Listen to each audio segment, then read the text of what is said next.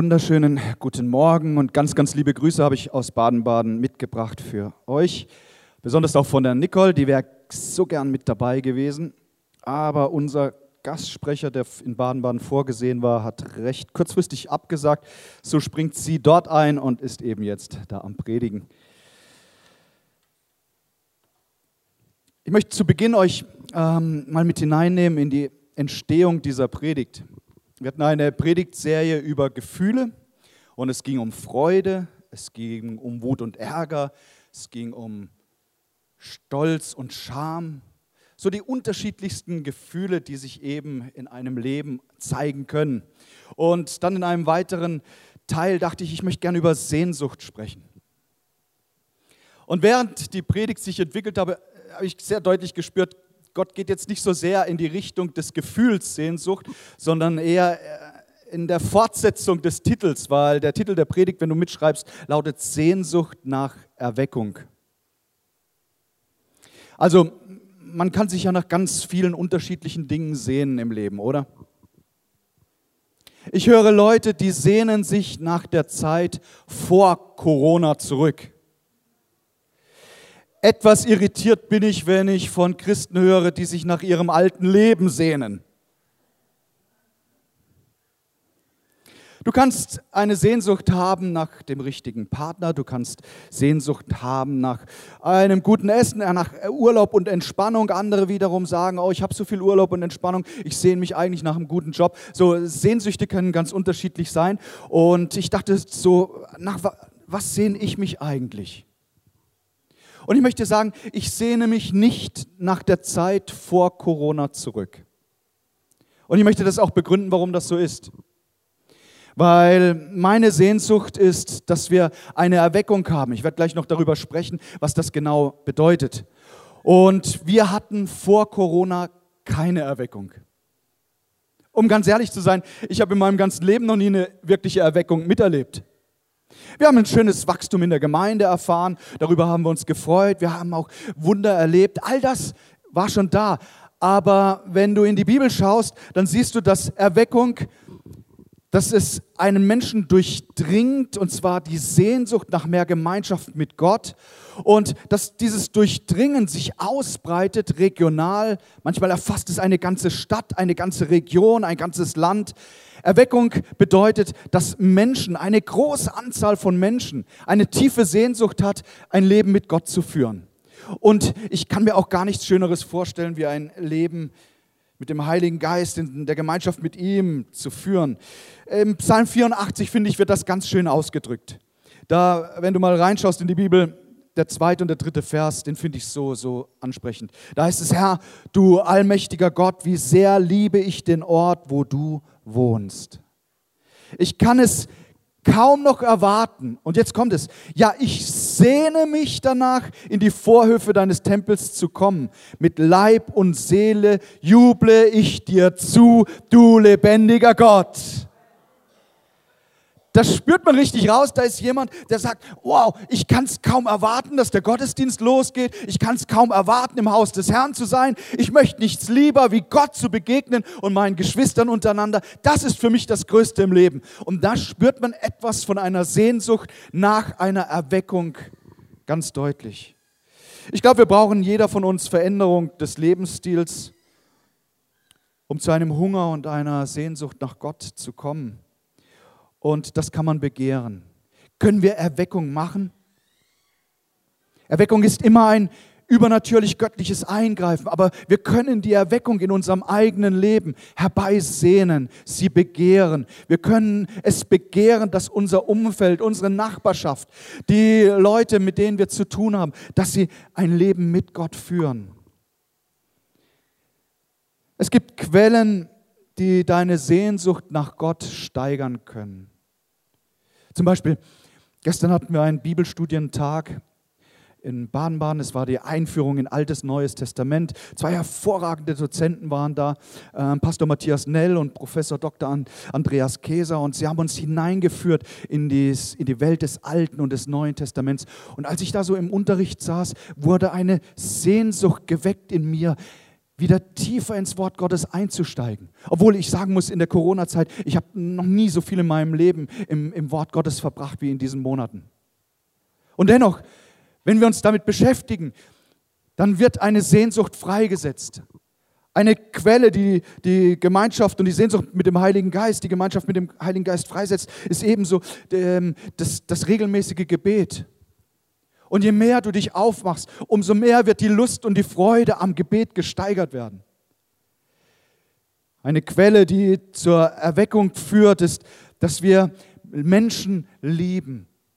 Schaut, wir leben ja gerade in einer Zeit, da wird so polarisiert.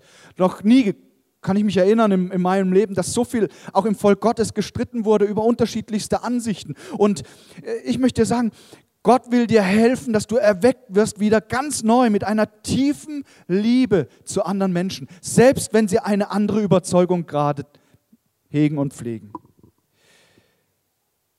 Die Sehnsucht nach dem Heiligen Geist ist wie ein, wie ein Motor, dachte ich so, wie ein Schwungrad, etwas, das in Bewegung bringt. So, wenn wir uns danach ausstrecken, danach sehnen, dann wird der Heilige Geist nicht zurückhalten, ganz im Gegenteil. Einmal kam ein Theologe zu Jesus und er hatte ein paar Fragen übers Leben. Er hatte von Jesus gehört und er wollte mehr erfahren. Und dann spricht Jesus mit ihm über eine ganz besondere Quelle. Johannes 3, Vers 6 kannst du das nachlesen. Jesus sagt, ein Mensch kann immer nur menschliches Leben hervorbringen. Und jetzt beginnt Jesus über den Geist Gottes zu sprechen. Wer aber durch den Geist Gottes geboren wird, bekommt neues Leben. Wundere dich deshalb nicht, dass ich dir gesagt habe, ihr müsst neu geboren werden. Jesus sagt, es ist damit wie beim Wind. Er weht, wo er will. Du hörst ihn, aber du kannst nicht erklären, woher er kommt und wohin er geht. So ist es auch mit der Geburt aus Gottes Geist. Der Heilige Geist, das wissen diejenigen, die schon sich etwas mit dem, mit dem Wort Gottes auseinandergesetzt haben. Der Heilige Geist war ja schon vor der Erschaffung dieser Welt in der Gemeinschaft mit dem Vater und mit Jesus, dem Sohn. Und der Plan entstand und dann wurde die Welt geschaffen. Und es das heißt, dass der Heilige Geist über dem Tohuwabu, über dem Chaos dieser Erde, über den Wassern schwebte. Und der Geist Gottes brachte wieder in Ordnung, was da durcheinander gekommen ist. Dann sehen wir im Alten Testament immer wieder, wie punktuell der Geist Gottes einzelne Menschen erfasst und berührt hat, sie erweckt hat zu einer großen Sehnsucht, dass, dass Gott zum Zuge kommt. Ein Mann namens Jakob, hey, das, der hatte echt einen miesen Start ins Leben gehabt und ähm, ja, er war schon ein, ein, ein Halunke und ein, ein Betrüger bis zu dem Moment, an dem er die, die Berührung mit dem Heiligen Geist hatte und sein Leben plötzlich verändert wurde. Wenn du schaust, Mose, der Mann, der das Volk Israel aus der Gefangenschaft Ägypten herausgeführt hat, da kam der Geist Gottes auf ihn und die Bibel beschreibt uns, die Herrlichkeit war so groß auf ihm, dass das Volk ihn nicht mal anschauen konnte. Warum? Weil er in der Gegenwart Gottes war. In dieser Gegenwart Gottes hat er vergessen zu essen und zu trinken 40 Tage. Er war einfach berührt vom Geist Gottes. Aber diese Berührungen waren im Alten Testament immer nur punktuell auf einzelnen Menschen. Da gibt es einen, einen Mann, sein Name ist Josua. Er war der Nachfolger von Mose. Und wenn du sein Leben, seine Biografie studierst, dann siehst du, er hatte eine ganz klare Sehnsucht. Er war immer im Zelt der Begegnung Gottes zu finden. Das war der Ort. Wenn irgendjemand gerufen hat, Josua, wo bist du? Dann war es für jeden klar. Brauchst nicht lange suchen, der ist im Zelt der Begegnung. Da hatte er eine gute Zeit mit Gott und der Heilige Geist kam auf ihm und gab ihm die Kraft, dieses doch recht komplizierte Volk Israel zu führen ins verheißene Land.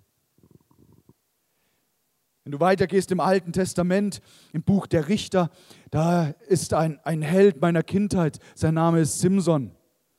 Mann hat der Muckis gehabt. Und immer wieder heißt es, Gottes Geist kam auf ihn. Und ja, wenn du seine Geschichte kennst, auch ich gebe dir recht, der hat manche Fehler gehabt. Und dennoch kam punktuell immer wieder der Heilige Geist auf sein Leben. Wenn du in die, in die Zeit der Könige im Alten Testament gehst, da ist der König Salomo. Er ist König und Gemeindeleiter von Israel. Er baut eine Kirche, sieben Jahre Bauzeit. Aber er sagt, hey, es, ist, es, ist, es reicht nicht, dass wir ein nices Gebäude haben, dass es schön ist und ordentlich. Was wir brauchen ist, dass die Herrlichkeit Gottes unser Haus erfüllt. Und lass mich da einen kurzen Sidekick machen, weil der Punkt ist mir so wichtig. Ja, wir geben uns Mühe mit schönen Bühnen und Ablauf vom Gottesdienst und alles.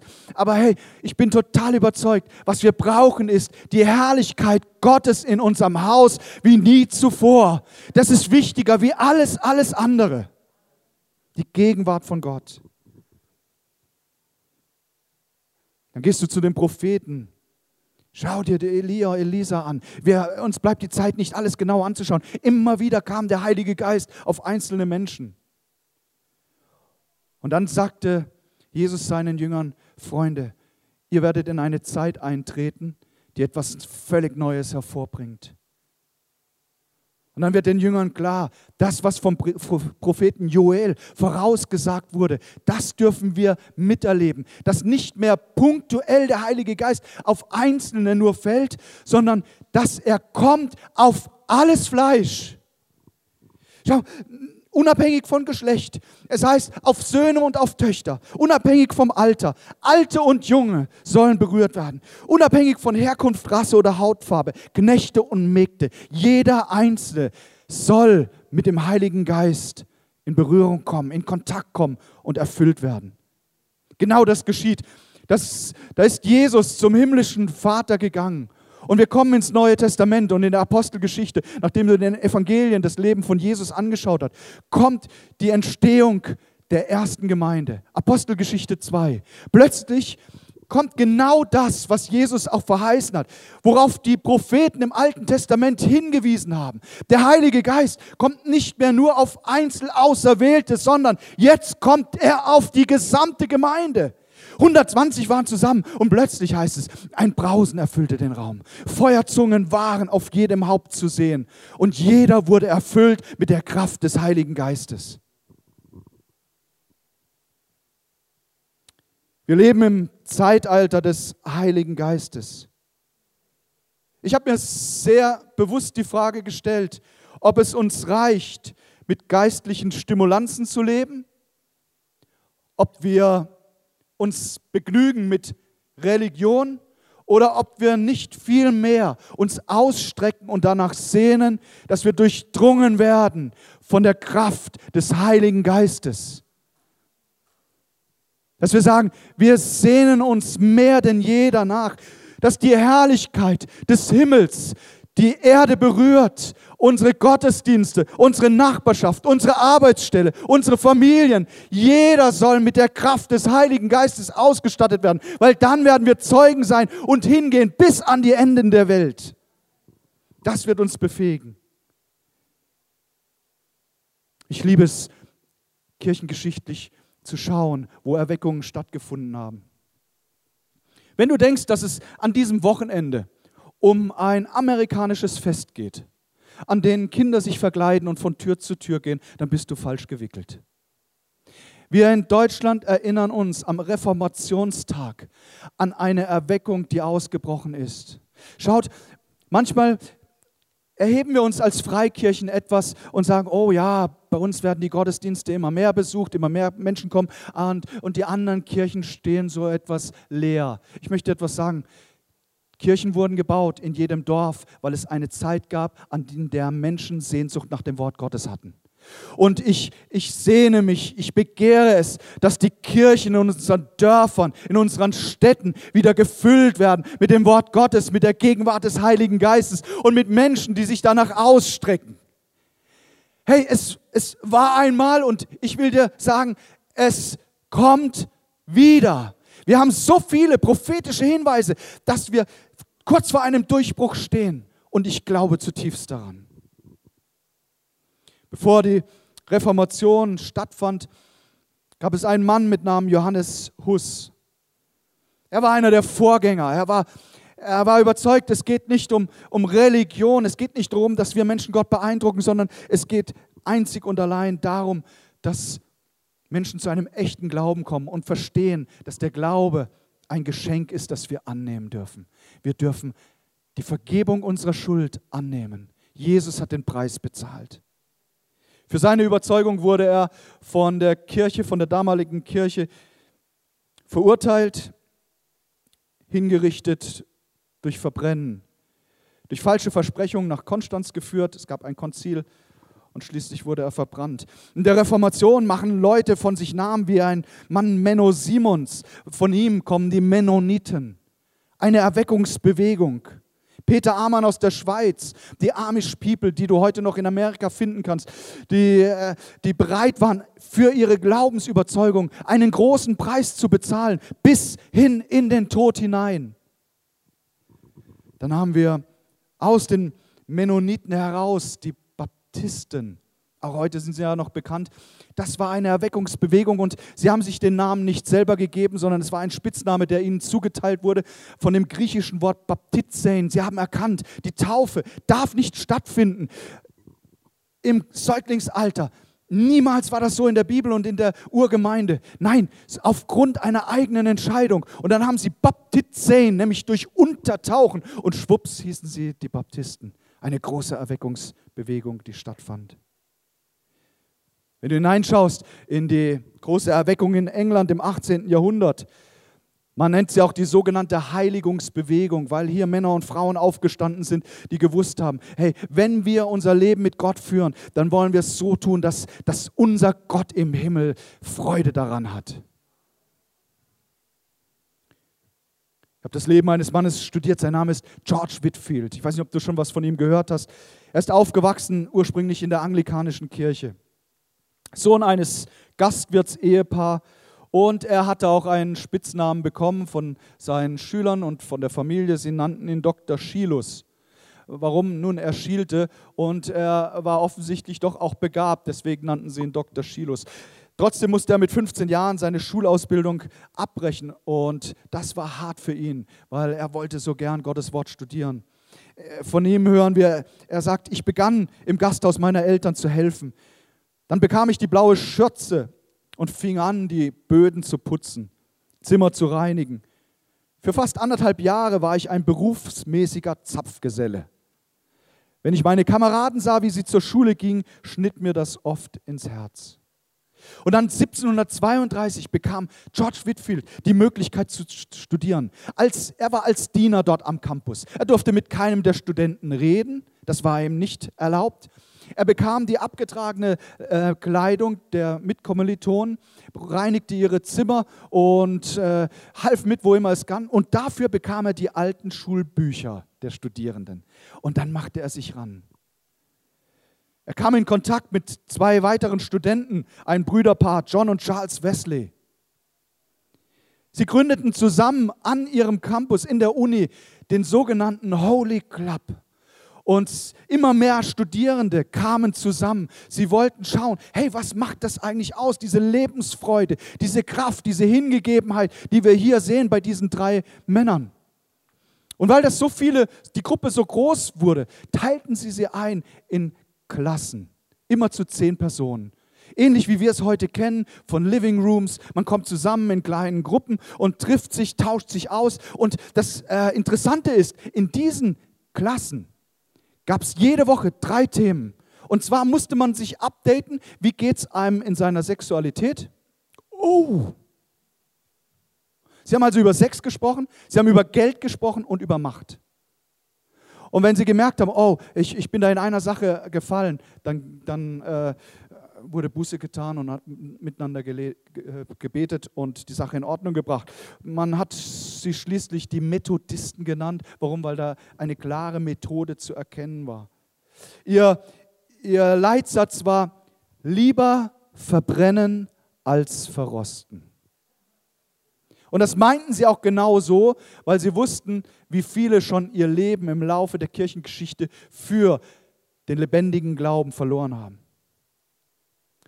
In dieser Zeit begannen die Open-Air-Versammlungen.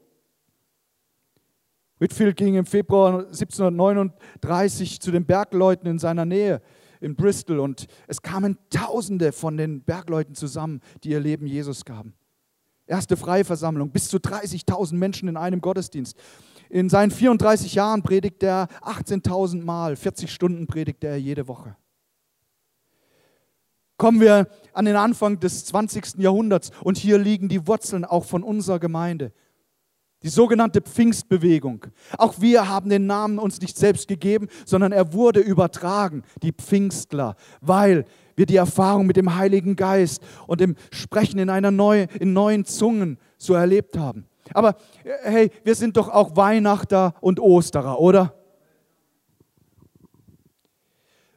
Hier ist ein Mann mit Namen William Seymour.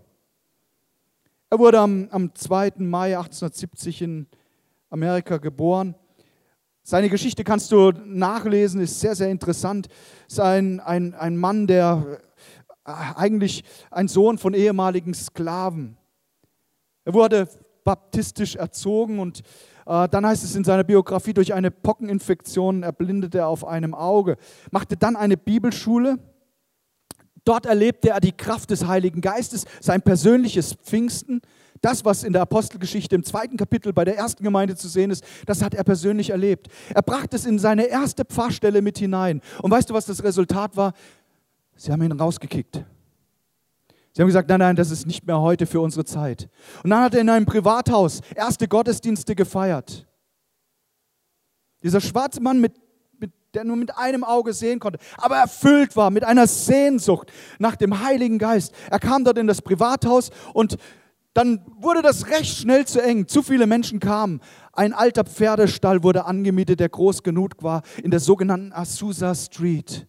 Und dort geschahen außergewöhnliche Dinge. Gottesdienste acht bis zehn Stunden. Keiner wollte mehr nach Hause gehen, weil die Herrlichkeit, die Manifestation des Heiligen Geistes so groß war. Man berichtet davon, dass Menschen geschwebt sind. Keine Ahnung warum, aber wenn, ich wäre auch dabei. Dort begannen die Gottesdienste.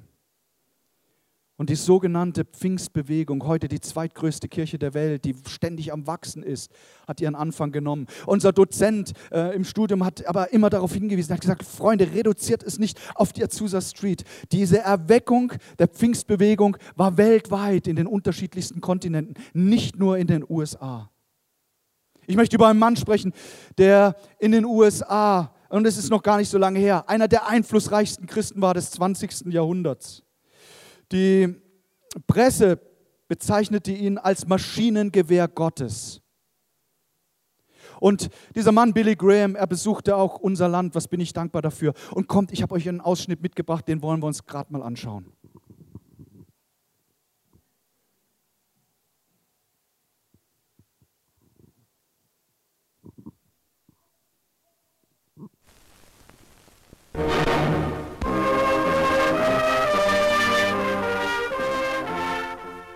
Bekannte Prediger Billy Graham traf auf seiner Deutschlandtournee in Berlin ein und fast 90.000 Menschen waren in das Olympiastadion gekommen, um den Evangelisten aus Amerika zu hören. If today you give your heart and your life to Jesus Christ, Wenn du heute dein Leben, dein Herz dem Herrn Jesus Christus auslieferst, He can forgive your sins dann kann er deine Sünden vergeben, and solve your problem deine Probleme lösen, and lift your burdens. Deine Lasten heben. If you are not sure that you're saved Wenn du nicht gewiss bist, dass du errettet bist and you want Christ und du möchtest Christus and you're ready to receive Him today as Savior, und du bist bereit, ihn jetzt heute als Heiland anzunehmen, those are the ones I want to stand. das sind die, die ich bitte aufzustehen. If you mean it with all your heart Wenn du es von ganzem Herzen tun willst and you're giving your life to Christ today as Savior, und du dein Leben Christus ausliefern willst, jetzt und heute dem Heiland ausliefern willst, then remain standing. Dann bleibe stehen.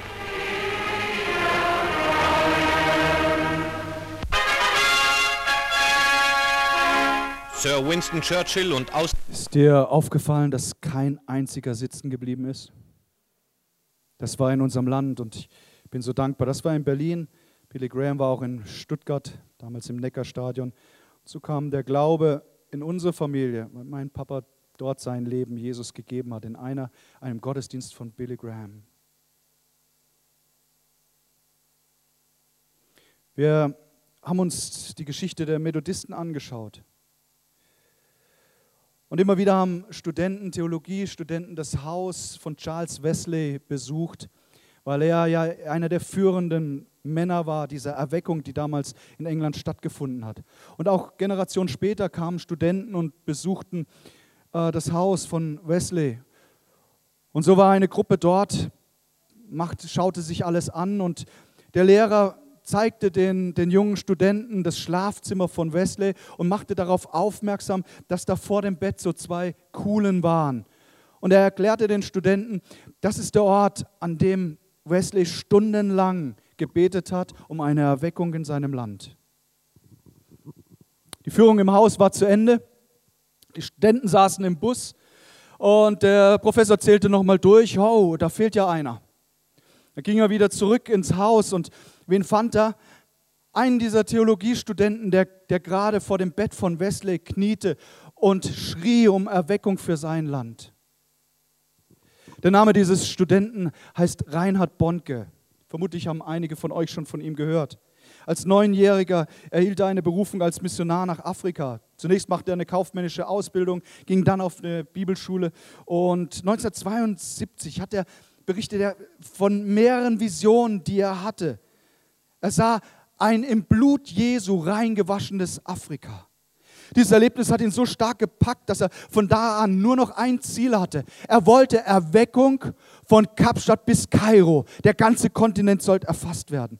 Er fing an mit Gottesdiensten und er baute ein Zelt, das schnell zu klein war. Dann wurde das nächste Zelt gebaut. Man spricht vom größten Zelt der Welt. Es ist heute noch im Guinness Buch der Weltrekorde. Sieben Stockwerke hoch. Platz für 34.000 Menschen. Durch einen Sturm ist dieses Zelt auch zerstört worden. Und die sogenannten Freigottesdienste fanden statt, auf freiem Feld. Im Jahr 2000 in Nigeria, in Lagos, einer der größten Gottesdienste, die stattgefunden haben. 1,6 Millionen Besucher in einer einzigen Veranstaltung. Wenn man von Billy Graham als dem Maschinengewehr Gottes gesprochen hat, so bekam Reinhard Bondke von der Presse den, den Titel Mähdrescher Gottes. Über 120 Millionen Menschen haben die großen Evangelisationen besucht. Seit dem Jahr 2000 allein 58 Millionen Menschen, die ihr Leben Jesus gegeben haben, schriftlich bekundet, hey, wir wollen weitergehen im Glauben. Und auch hier, ich möchte euch von einem dieser Gottesdienste einen kurzen Ausschnitt äh, zeigen.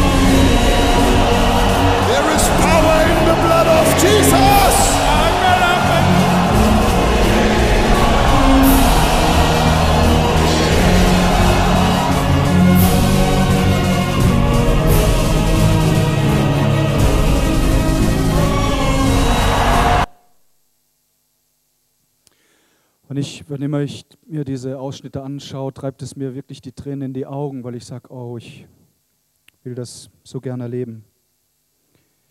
Wenn du mal das Vorrecht gehabt hast, Reinhard Bondke persönlich kennenzulernen, dann ähm, wirst du mir bestätigen, was für eine Leidenschaft in seinem Leben war. Und wenn du es nicht, wenn du ihn nicht persönlich erlebt hast, dann schau doch mal den nächsten Ausschnitt von ihm an, weil da wirst du etwas wahrnehmen von dieser Sehnsucht, die er in seinem Leben hatte, dass Menschen begeistert werden vom Evangelium. Ich werde oft hier in Deutschland ermahnt, doch etwas leiser zu sein. Ich sage, ich habe mich schon lange bemüht. Aber ich will euch sagen, warum, warum ich laut werde. Soll ich das euch mal sagen? Wenn ich sehe, wie der Teufel die Menschen quält. Und wenn ich sehe, mit welchen Ketten er sie bindet, wenn ich sehe, was er für Ängste und Depressionen und Bindungen und was für einen Dreck er über ihnen ausschüttet, dann kann ich nicht schnurren wie eine Katze.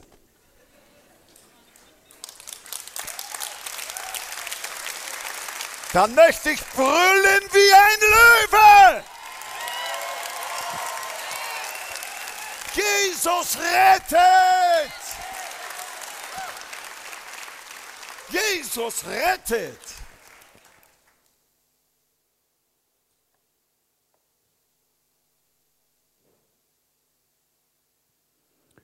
Sehnsucht nach äh, Erweckung.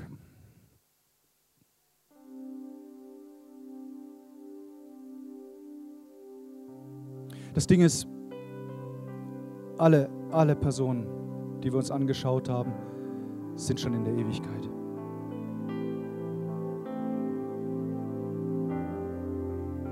Die Leute der ersten Gemeinde, sie schauen schon lange das, was sie geglaubt haben.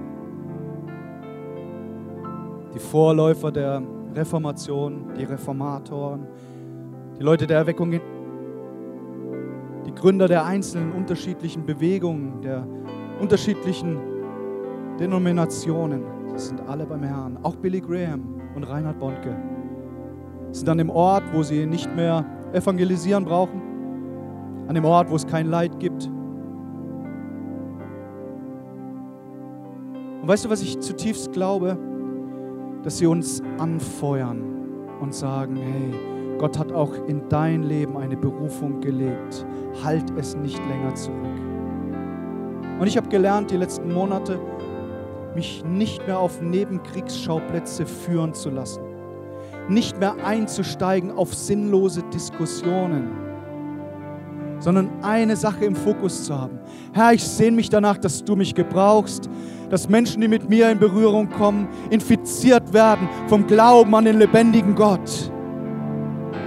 Und Ihr Lieben, ich, ich möchte dich einladen, wenn du sagst, ja, ich möchte mich ausstrecken nach der Sehnsucht, nach Erweckung, dann erheb dich gerade von deinem Platz. Bleib nicht länger sitzen, sondern drück es aus, indem du dich erhebst und sagst, Gott, ich bezeuge hiermit, ich stelle mein Leben in deinen Dienst.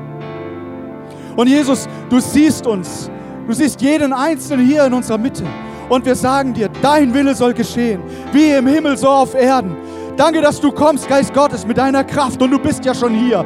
Danke, dass Erweckung nicht eine Sache der Vergangenheit war, sondern dass wir eintauchen werden, dass wir es erleben, wie, wie die Kirchen gefüllt werden in unserer ganzen Gegend, überall. Erwecke du aber zuallererst unser Leben. Erwecke du mein Leben. Nimm ihn fort, alles, was zurückhalten will, alles, was trennen möchte. Reiß es aus unserem Leben heraus jede Wurzel der Unvergebenheit, jede Wurzel der Bitterkeit, alles Negative, alles schlechte Reden, das Zweifeln. Jesus, füll unseren Mund, Geist Gottes, füll unseren Mund mit deinem Lob, mit deiner Kraft. Fall du auf dein Volk, Geist Gottes. Du hast es schon mal getan, tu es noch mal, Gott. Tu es wieder. Wir kommen zu dir und wir wissen, du hältst nicht zurück, wenn wir ernsthaft zu dir kommen. Wenn wir zu zweit, zu dritt sind, in Einheit beten, alles wird möglich sein und wir sind heute viel mehr. Wir beten, Herr, dass dein Wille geschieht, dein Reich sich ausbreitet. Denn dein ist das Reich, dein ist die Kraft, dein ist die Herrlichkeit in Ewigkeit. Wir ehren dich, Jesus, heute Morgen. Oh, wir preisen dich, Herr.